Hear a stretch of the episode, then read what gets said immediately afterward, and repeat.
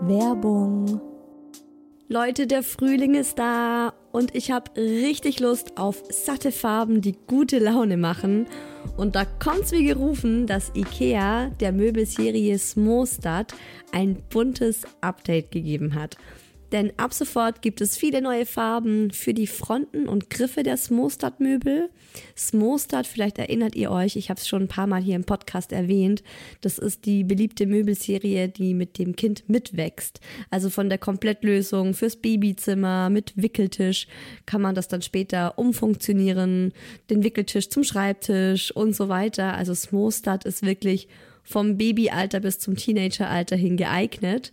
Und wenn man mal wieder frischen Wind im Kinderzimmer haben will, kann man dann zum Beispiel einfach die Farbe der Griffe von weiß zu orange oder gelb oder rosa oder grün ändern und zack, schon sieht das alles wieder ganz neu und fresh aus und man muss jetzt nicht groß irgendwie neue Möbel kaufen. IKEA hat stark darauf geachtet, dass die neuen Farben mit den anderen Möbeln gut harmonieren und sie sich gut miteinander kombinieren lassen. Und es ist wirklich für jedes Kindesalter die passende Farbe dabei. Und es gibt auch noch ein paar coole neue Accessoires für die Smostad-Serie, wie zum Beispiel die Box Jettebjörn für mehr Stauraum, Organizer für Schubladen oder die cleveren Haken LED Head. Ich stehe ja total auf bunte Kinderzimmer und wenn es euch genauso geht, schaut mal rein bei IKEA, egal ob online oder im Store. Ich habe euch den Link zur Smostad-Serie auch wie immer in die Shownotes gepackt. Werbung Ende.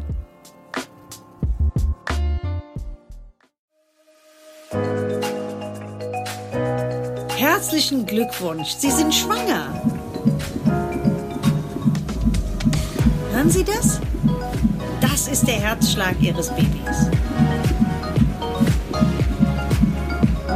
Schön, dass ihr wieder zuhört bei Hi Baby, meinem Schwangerschaftspodcast, in dem ich euch von meiner ersten und bisher auch einzigen Schwangerschaft mit meinem Sohn Tim erzähle. Der kleine Mann ist inzwischen schon ein Jahr alt. Im Moment ein absoluter Sonnenschein, weil Mama und Papa gerade Elternzeit haben und so hat er uns beide eben ständig um sich herum und ich habe ihn wirklich noch nie so glücklich erlebt wie zurzeit. Heute führe ich euch aber zurück in den April 2018, als ich in der 33. Schwangerschaftswoche einen, sagen wir mal, kleinen Unfall hatte, der für mich in der Notaufnahme endete. Ich hatte plötzlich wirklich Angst um das Leben meines Babys. Das war das zweite Mal in meiner gesamten Schwangerschaft, dass mir das passiert ist. Wie es dazu kam, was beim ersten Mal der Grund war und wieso ich mir danach die Frage gestellt habe, ob ich eine Hypochonder-Schwangere bin, das hört ihr jetzt.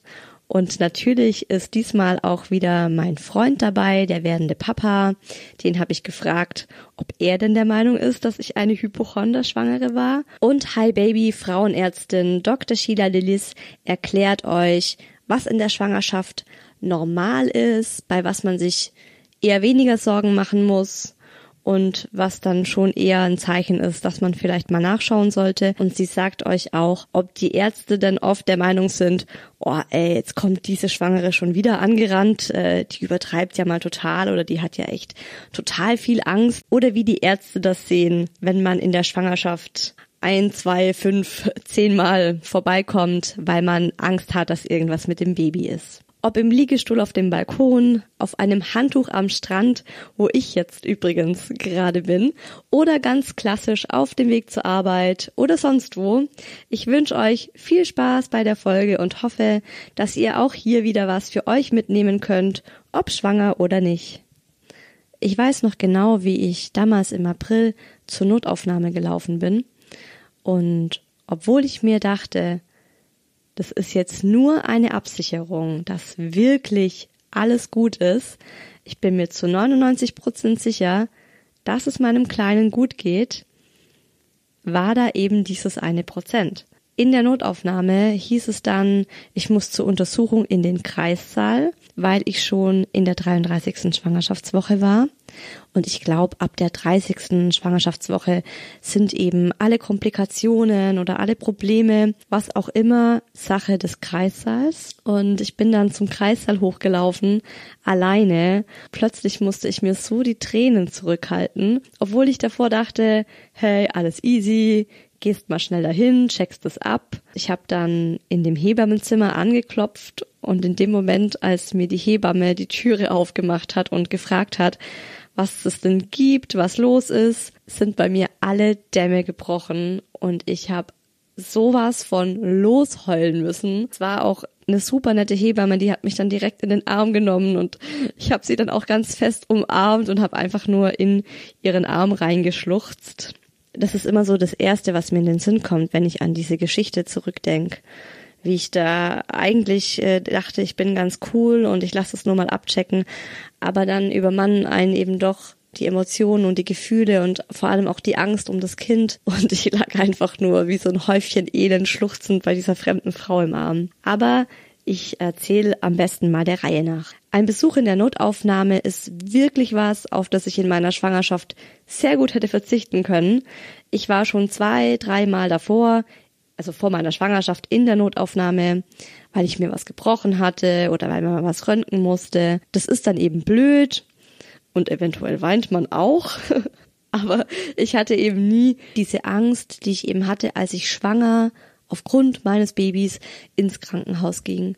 Da geht man als Frau eigentlich nur hin, wenn man die Befürchtung hat, irgendwas stimmt nicht, irgendwas ist mit meinem Baby und ich habe ja dann auch immer gleich die Assoziation mein Baby lebt nicht mehr. Und selbst wenn diese Befürchtung eben noch so klein ist, also wie gesagt, bei diesem Besuch in der Notaufnahme im April hätte ich zu 99 Prozent gesagt, es ist alles gut. Aber selbst ein Prozent ist natürlich ein Prozent zu viel, wenn es darum geht, ob das Baby noch lebt oder eben nicht. Und äh, wie schon gesagt, ich hatte diese Momente zweimal in meiner Schwangerschaft. Das erste Mal war recht am Anfang, es war in der elften Schwangerschaftswoche. Da war ich früh morgens auf dem Klo und äh, ich hatte dann eben auf dem Klopapier so ein bisschen Schmierblutungen. Und da ist es ja auch noch so früh in der Schwangerschaft, dass man das Baby noch nicht spürt. Fehlt auch noch die Verbindung zum Baby. Also bei mir war das auf jeden Fall so. Und die Erfahrung. Und generell gilt ja, selbst bei der noch so kleinsten Blutung zum Frauenarzt gehen und abchecken lassen. Das habe ich dann auch gemacht, zusammen mit meinem Freund. Der hatte an dem Tag zufällig frei. Was für ein Glück. Ähm, wir sind dann auch mit dem Auto gefahren, weil ich gar nicht in der Lage dazu gewesen wäre, jetzt mit den Öffentlichen eine Dreiviertelstunde zu meiner Frauenärztin zu fahren, wenn man wirklich die Befürchtung hat, dass das Baby gerade abgegangen ist. Also es war eben bei mir so die Angst. Ich habe darüber ja auch schon mal gesprochen, als ich dann in dem Auto saß und wir zur Frauenärztin gefahren sind. Da fühlt sich das super unwirklich an. Ich habe mich gefühlt wie in so einem Tunnel, wie in einem Albtraum und man denkt sich halt die ganze Zeit, das kann mir jetzt nicht passieren. Also ich bin nicht die Schwangere, die in der elften Woche ihr Baby verliert. Beim Arzt angekommen musste ich dann eine ganze Stunde im Wartezimmer sitzen, bis der ersehnte Ultraschall dann endlich kam und wir dann auch direkt die Herztöne vom Baby gehört haben, gesehen haben, wie dieses kleine Haribo ich finde, Tim sah am Anfang immer aus wie so ein kleines Haribo, wie er da ähm, niedlich hin und her gezappelt ist im Bauch. Und dann war mir auch klar, es ist alles in Ordnung und meine Frauenärztin hat mich dann auch aufgeklärt und gemeint, dass solche Blutungen häufig vorkommen können. Ich habe sogar Freundinnen, die haben in ihrer Schwangerschaft richtig stark geblutet, also frisches, helles Blut ist da wirklich, so wie sie es mir beschrieben haben, in Strömen die Oberschenkel runtergelaufen. Es war trotzdem alles okay. Also die waren dann natürlich auch beim Frauenarzt. Äh, eine ist sogar vom Notarzt abgeholt worden von der Arbeit und zum Frauenarzt gefahren worden, weil das so viel Blut war das ist nur mal so für euch als kleiner Hinweis, damit ihr nicht direkt vom Schlimmsten ausgeht, wenn das bei euch mal auftritt, wenn ihr schwanger seid.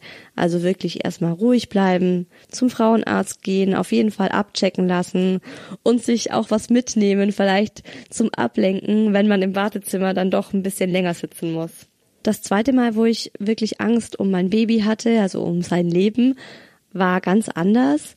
Wie gesagt, ich war in der 33. Schwangerschaftswoche und ich war in einem Yoga-Workshop übers Wochenende. Das war so eine Fortbildung und das ist generell extrem süß gewesen. Ich habe so eine richtig große Kugel vor mir hergeschoben und alle in dieser Fortbildung waren so nett zu mir und haben sich extrem lieb um mich gekümmert. Und am Nachmittag, nach einer relativ anstrengenden Übung, oder sagen wir so, also für mich als äh, Hochschwangere eine recht anstrengende Übung, lag ich dann so auf dem Rücken und habe entspannt und dann kam ein Yogalehrer auf mich zu und hat mich gefragt, ob ich nicht Lust auf eine Entspannungsmassage hätte. Und ich meine, wer sagt da nein? Geil, dachte ich mir, Schwangerenbonus voll ausgenutzt. Und er fing an, meine Arme durchzukneten, hat die dann auch so vom Boden aufgehoben und von rechts nach links geschaukelt, hat dann meine Beine durchgeknetet, hat bei den Füßen angefangen, ist dann immer so weiter nach oben gekommen. Ich war absolut tiefenentspannt und er ist dann irgendwie plötzlich so mit den Füßen auf meinen Oberschenkeln gestanden, also mit dem linken und dem rechten Fuß auf jeweils einem Oberschenkel und ist dann so meine Oberschenkel entlang gelaufen oder besser gesagt hochgelaufen bis zu meinem Becken. Das hat sich schon gut angefühlt, also es, man ist halt so richtig schön durchgeknetet worden, aber ich habe so kurz gedacht, mh, hm, Jetzt ist er mir aber schon ein bisschen arg nah an meinem Bauch und, und er ist ja auch jetzt äh, nicht gerade leicht. Also das war ein 1,80 Meter großer Mann mit ziemlich vielen Muskeln, also der war auch schwer. Und es hat sich schon recht intensiv angefühlt, aber dann war es auch schon vorbei und dann bin ich auch wieder total entspannt geworden und habe diesen kurzen Moment des Unwohlseins dann auch recht schnell wieder vergessen. Es ging dann weiter mit dem Yoga-Workshop und sagen wir mal so eineinhalb Stunden später wurde diese Massage dann für alle Teilnehmer, so dass man die eben auch lernen konnte. Also saßen wir alle so in einem Kreis und wir sollten uns dann gegenseitig massieren. Dann meinte eine Teilnehmerin plötzlich, aber bei der Isabel dürfen wir das ja nicht machen, die ist ja schwanger. Die Methode klemmt ja die Blutbahnen ab. Und es wäre ja blöd, weil das Baby dann keinen Sauerstoff bekommt ich konnte das gar nicht so richtig verarbeiten, was sie da gerade gesagt hat. Da hat dann schon die Yoga-Lehrerin gemeint, ja, da hast du recht. Also Isa, warte du besser mal auf der Seite oder ich glaube, sie haben dann bei mir nur so die Beine und die Arme eben geschaukelt. Ja, ich saß dann da und dachte mir, okay, ich habe halt genau diese Massage vor eineinhalb Stunden bekommen. Das war jetzt nicht die Yogalehrerin, die diesen Workshop geleitet hat, sondern eben ein anderer Yogalehrer, der eben diese Massage gemacht hat und der die auch jetzt dann äh, in der großen Runde erklärt hat. Und im Grunde habe ich mich ja gut gefühlt bei der Massage. Und der Kleine hat sich auch kurz danach noch bewegt und es war eigentlich alles in Ordnung. Aber wie das dann eben immer so ist, ob das nun Einbildung war oder einfach nur Pech, der falsche Zeitpunkt, Plötzlich bekam ich ein unangenehmes Ziehen in der Leiste. Und der Kleine hat sich dann auch nicht mehr bewegt. Ich meine, Babys bewegen sich nie immer. Und Tim hat im Bauch natürlich regelmäßig Ruhephasen und auch längere Ruhephasen. Das ist ganz klar. Aber es hat sich halt dieser Zweifel in mir festgesetzt, dass er sich jetzt gerade nicht bewegt, weil er keinen Sauerstoff bekommen hat durch diese Massage und er jetzt mit Sauerstoffmangel in meinem Bauch eventuell, ja, keine Ahnung, schwere Hirnschäden bekommen hat oder vielleicht äh, schon gar nicht mehr richtig lebt. Also dieser Zweifel war minimal, aber der hat sich in mir eben festgesetzt und äh, der Workshop war kurz danach auch zu Ende. Also das war so der Abschluss von dem Workshop, diese Massage. Und dann habe ich nochmal mit dieser Teilnehmerin gesprochen, die das, die eben diese Bedenken geäußert hat. Direkt ums Eck dieser Yogaschule gibt's eben ein Krankenhaus und die machen auch Geburten, die haben dann einen Kreissaal und sie hat mich dann auch bestärkt und gemeint, hey, wenn du dich jetzt komisch fühlst, wenn du da jetzt irgendwie Angst hast oder da irgendwas ist, wo du meinst, es fühlt sich nicht so gut an, dann geh doch einfach hin und lass es abchecken. Meinem Freund habe ich davon gar nichts erzählt. Ich wollte ihn nicht beunruhigen, weil ich mir ja auch eigentlich sicher war, dass alles okay ist. Aber ich bin dann eben dort angekommen und wie gerade eben schon erzählt, heulend der Hebamme in die Arme gefallen. Und es war wirklich eine super nette Frau, die hat das total verstanden. Die hat mir auch zu keinem Moment das Gefühl gegeben, dass ich jetzt gerade übertreibe oder dass, es, dass sie gerade ganz anderes zu tun hat, sondern sie hat mich wirklich ganz fest umarmt, mich dann erstmal mitgenommen. Also sie hat mich auch sofort mitgenommen und ans CTG angeschlossen. Also es war jetzt nicht so, dass sie gemeint hat, okay, setz dich erstmal eine Stunde ins Wartezimmer und warte, bis du aufgerufen wirst. Das fand ich auch wirklich gut. Also ich habe mich von ihr total verstanden gefühlt und auch ernst genommen gefühlt. Ich musste dann erstmal 40 Minuten am CTG angeschlossen liegen. Ich habe dann auch gleich gesehen, okay, das sind ähm, regelmäßige Herztöne, das hört man dann ja auch beim Baby. Er hat sich immer noch nicht bewegt und ich musste dann auch meinem Freund Bescheid geben, weil er sich eben schon Sorgen gemacht hat, wo ich bleib. Die Hebamme kam auch regelmäßig und hat reingeschaut und hat sich das CTG angeguckt und meinte auch, ja, das sieht jetzt erstmal alles gut aus. Wir müssen aber auf jeden Fall noch einen Ultraschall machen. Für den Ultraschall musste ich dann wirklich noch eine Stunde warten, bis da eben ein Arzt Zeit hatte. Es gab auch Geburten währenddessen. Ich habe die Frauen gehört im Kreissaal und äh, saß dann eben dort, aber ich war dann schon beruhigt, weil ich mir dachte, okay, also ich habe die Herztöne gehört, das CTG war normal. Dann gab es endlich den Ultraschall und äh, der Arzt konnte dann endgültig Entwarnung geben, hat gemeint, also es sieht alles gut aus. Es gibt auch äh, kleinere Kindsbewegungen, die ich gar nicht so gespürt habe. Aber sie meinten trotzdem zu mir, dass ich jetzt besonders auf Frühwehen achten soll. Es kann eben auch vorkommen, gerade nach so einer intensiven Massage oder eben auch Druck, ja, in der Hüftgegend, dass man davon Frühwehen bekommen könnte. Und bei der kleinsten Kleinigkeit soll ich einfach sofort nochmal kommen. War eine echt blöde Geschichte, die mir aber auch nochmal gezeigt hat, als Schwangere muss man einfach extrem auf sein Bauchgefühl hören und direkt einschreiten, wenn irgendwas ist, das sich nicht gut oder auch nur komisch anfühlt. Ich habe bei der Massage kurz gedacht, oh, er ist mir gerade zu weit an meinem Bauch, er ist mir gerade zu nah an meinem Kind und äh, der ist ganz schön schwer, der Typ. Aber ich wollte in dem Moment halt nicht so die Panikmama sein. Es war mir peinlich, wenn ich da jetzt gesagt hätte, oh, bitte hör auf, äh, ich habe da Angst um mein Kind. Im Nachhinein total blöd von mir. Also ich glaube, niemand hätte sich da was gedacht, wenn ich als hochschwangere Frau sag, hey, das fühlt sich gerade nicht so gut an. Ich weiß nicht, warum ich es nicht gemacht habe. Also ich hätte es einfach tun sollen. Stattdessen saß ich drei Stunden, meiste Zeit heulend im Kreissaal und hatte halt Angst, dass mit meinem Baby was ist. Man muss sich einfach eingestehen in der Schwangerschaft, dass man gerade in einem anderen Zustand ist körperlich und äh, dass es eben Dinge gibt, die wären früher überhaupt kein Problem gewesen, wie zum Beispiel so eine Massage und die eben dann in so einem Moment sich einfach nicht so gut anfühlen oder die zu intensiv sind. Ja, dann muss man halt auch den Mumm in der Hose haben zu sagen, hey, bitte aufhören oder mach was anderes. In der Klinik waren aber wirklich alle total nett und verständnisvoll. Also nicht nur die Hebamme, sondern auch der Arzt oder auch andere Hebammen, die dann später kamen und mich dann zum Ultraschall begleitet haben und so weiter. Also ich hatte zu keiner Zeit das Gefühl, dass die das jetzt übertrieben finden von mir, dass ich wegen sowas sofort ins Krankenhaus renne. Ich meine, wäre mein Frauenarzt näher gewesen, dann wäre ich auch dorthin. Aber zum einen war es Wochenende und zum anderen war eben die Klinik direkt ums Eck. Ich habe mich für diese Folge mit unserer High Baby Frauenärztin Dr. Sheila Delis unterhalten und sie gefragt, wann sollte man sich Sorgen machen, was ist noch total im Rahmen und vor allem gibt's denn viele Schwangere, die wegen ich sag jetzt mal Kleinigkeiten, zur Kontrolle gehen und Angst haben und unsicher sind? Oder bin ich da schon eher eine panische, ängstliche Schwangere gewesen?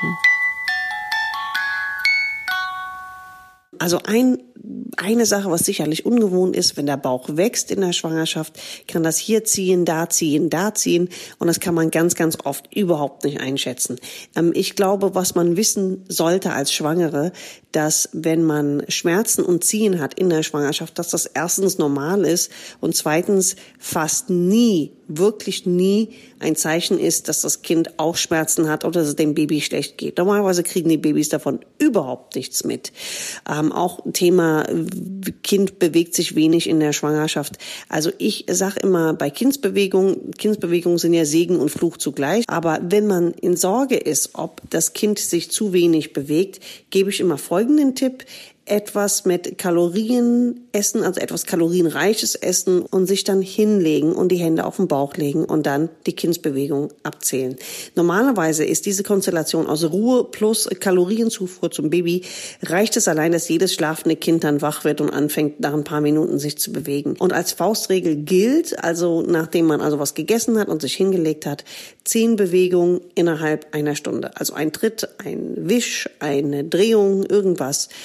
Normalerweise bekommt man unter dieser Formel zehn Bewegungen innerhalb von zehn Minuten schon zusammen. Wenn man natürlich das Kind außergewöhnlich ruhig findet oder aber auch Schmerzen hat, die nicht weggehen oder auch Blutungen hat, ähm, wobei ich in Klammern jetzt auch hinzufügen muss, die meisten kleineren Blutungen sind meistens auch nicht ein Zeichen, dass irgendwas nicht in Ordnung ist, sondern einfach ähm, aus welchen Gründen auch immer. Dennoch sollte man mit Blutungen und Schmerzen nicht weggehen und ein sehr stilles Kind bitte zum Arzt gehen oder ins Krankenhaus gehen. Wir kennen das, es ist uns alles klar, dass man Angst hat. Ich selber hatte auch ganz viele Ängste in der Schwangerschaft, obwohl ich theoretisch auch wusste, dass es sein könnte. Aber dennoch, ich empfehle allen, wenn man unsicher ist, geh in die Klinik. Aber im Grunde im Herzen deines Herzens, sei dir sicher, ist es meistens gar nichts.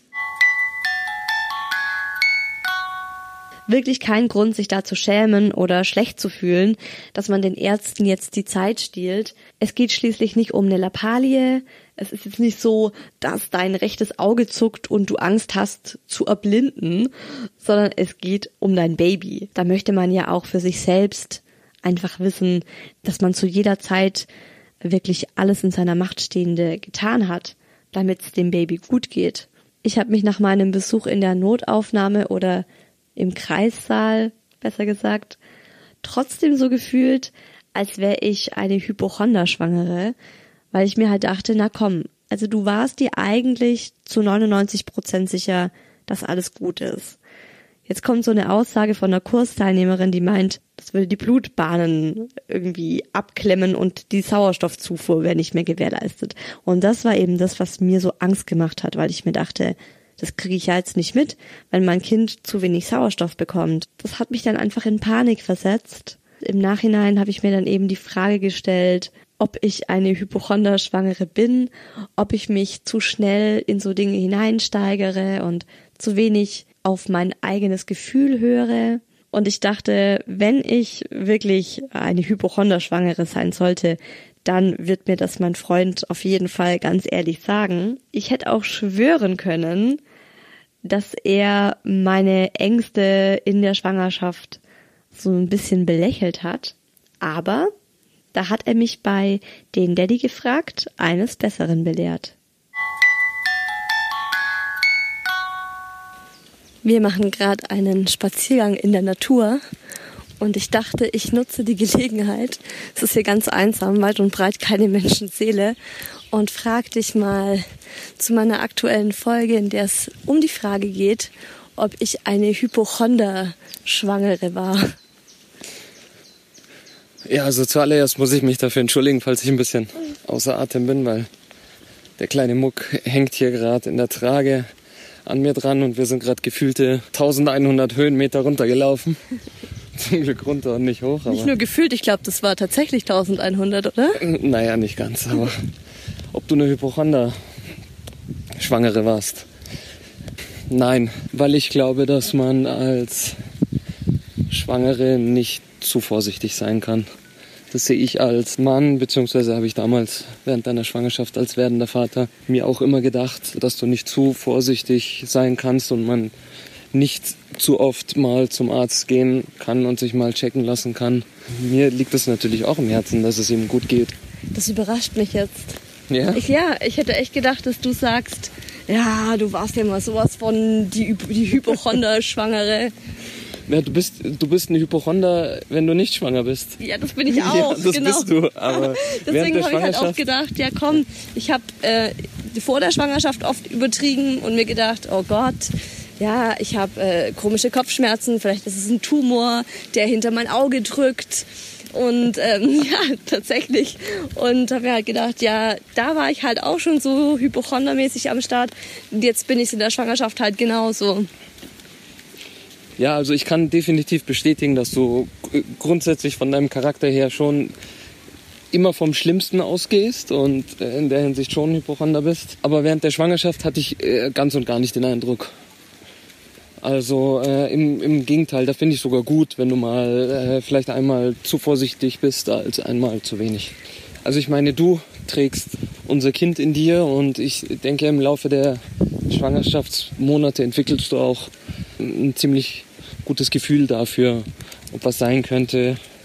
Und da würde ich mir nicht anmaßen, das irgendwie anzuzweifeln. Und das rate ich auch jedem Mann, äh, seine Frau da zu unterstützen. Alles andere fände ich ja nicht gut.